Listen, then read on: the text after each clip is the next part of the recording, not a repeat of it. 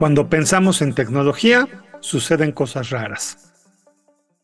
En mi línea de trabajo analizo la toma de decisiones que toman las personas y las empresas en lo referente a su intención de adquirir tecnología o servicios profesionales o mejores prácticas.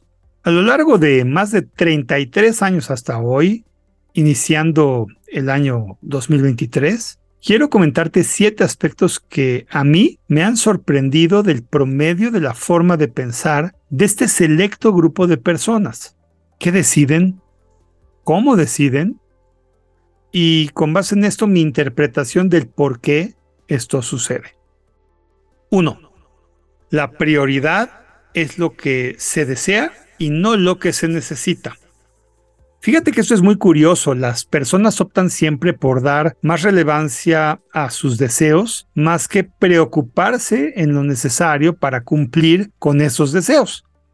El ejemplo más típico es querer adquirir alguna nueva aplicación o servicio. Ese es el deseo. Pero la necesidad es actualizar su tecnología dado que esa aplicación o servicio no puede funcionar con lo que se tiene actualmente.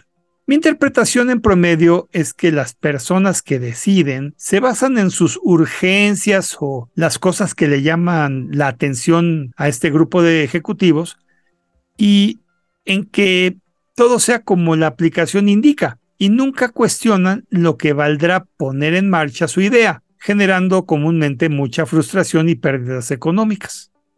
2. La mayoría no conoce bien a bien lo que hace su empresa solo su área. Seguimos con el dolor de cabeza de no entender el todo de una empresa u organización. Y en especial entendiendo que todos los departamentos deben interactuar entre sí. Esto difícilmente ocurre todavía ahora. Lo normal es que cada uno, de forma egoísta y a manera de silo, se preocupa por sus resultados sin pensar en las consecuencias para otras áreas. Y si les afecta negativamente a esas otras áreas, no se les da relevancia porque eso no es su problema. Mi interpretación de esto va a recursos humanos en parte por no hacer una buena integración con los empleados y entendimiento de lo que es y hace cada departamento en la empresa, seguido de la poca o nula visión de los puestos directivos en hacer ver que todo en la empresa es importante y no únicamente una de sus áreas. 3 el cliente es un mal necesario y no algo muy relevante. Sí, sigo sorprendido. En muchas empresas se ve al cliente como una carga. Es ridículo, pero así sucede. Mi sugerencia es entender los procesos y en especial hacer lo posible para que cualquier contacto con el cliente sea bueno consistentemente. A esto se le conoce como Customer Experience o User Experience, donde veo cada vez más a un cliente con gusto por ser mejor atendido a pesar de que no sea el precio más bajo. Esto pondrá fuera de competencia a los que solo creen que el precio es su principal atributo de valor, a pesar de maltratar al cliente. 4 amor al papel. Ridículo, pero cierto. A pesar de poder hacer todo digital, todo con validez jurídica manteniéndose por igual en digital, las personas siguen considerando que el papel es algo más oficial y bueno que lo digital. Esto provoca costos elevados de almacenamiento, de manipulación, de impresión, de inseguridad por no saber quién ve el papel, de improductividad por llevar el papel de un lado al otro a lo largo del tiempo y muchos otros puntos más que para estas alturas debería de ser visto a este papel como el asesino silencioso de los negocios. Mi recomendación es que en lo posible todo proceso, toda entrada a un sistema o salida de ellos sea siempre digital. 5 se paga mucho por tonterías y se escatima en lo importante. Sobre todo en tecnología me he llevado grandes sorpresas en los gastos y costos de las empresas.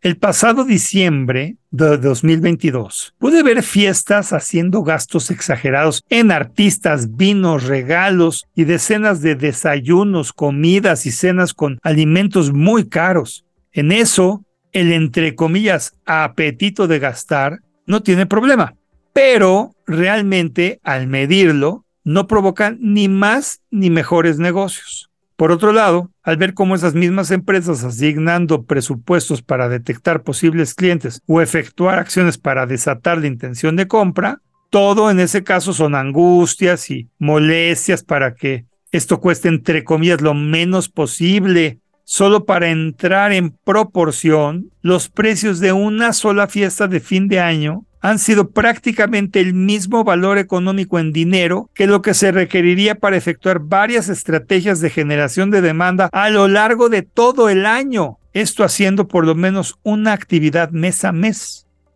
6.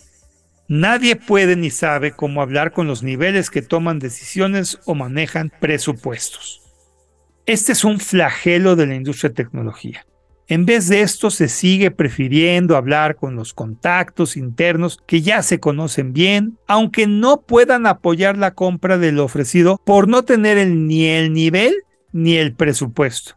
Mi sugerencia es hacer este año algo diferente y estar cómodamente incómodo hablando con personas de las áreas del negocio, finanzas y de preferencia de ambas áreas. Recuerda que solo con acciones diferentes se tendrán resultados diferentes.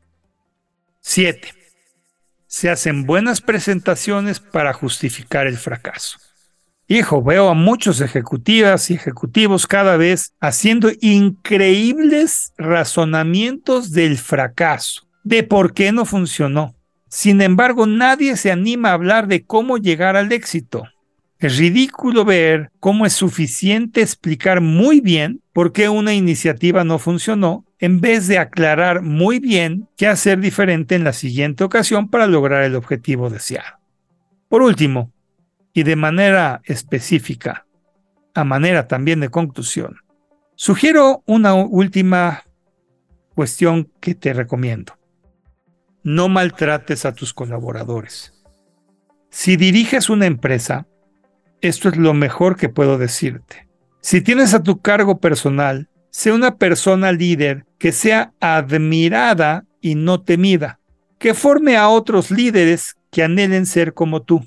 Si tus empleados y colaboradores están contentos, como dice Sir Richard Branson, y puedes leer mi blog hablando de esto y de la experiencia que tuve en una de sus empresas, te aseguro que esos colaboradores tratarán muy bien a tus clientes y tu negocio florecerá. Bien, yo por lo menos te puedo decir que te deseo mis mejores deseos para este 2023 que recién estrenamos y que estoy seguro que bien puede ser el mejor año si así nos lo proponemos. Yo por lo menos eso pienso hacer. Soy Moisés Polishuk y agradezco que me hayas escuchado. Hasta la próxima.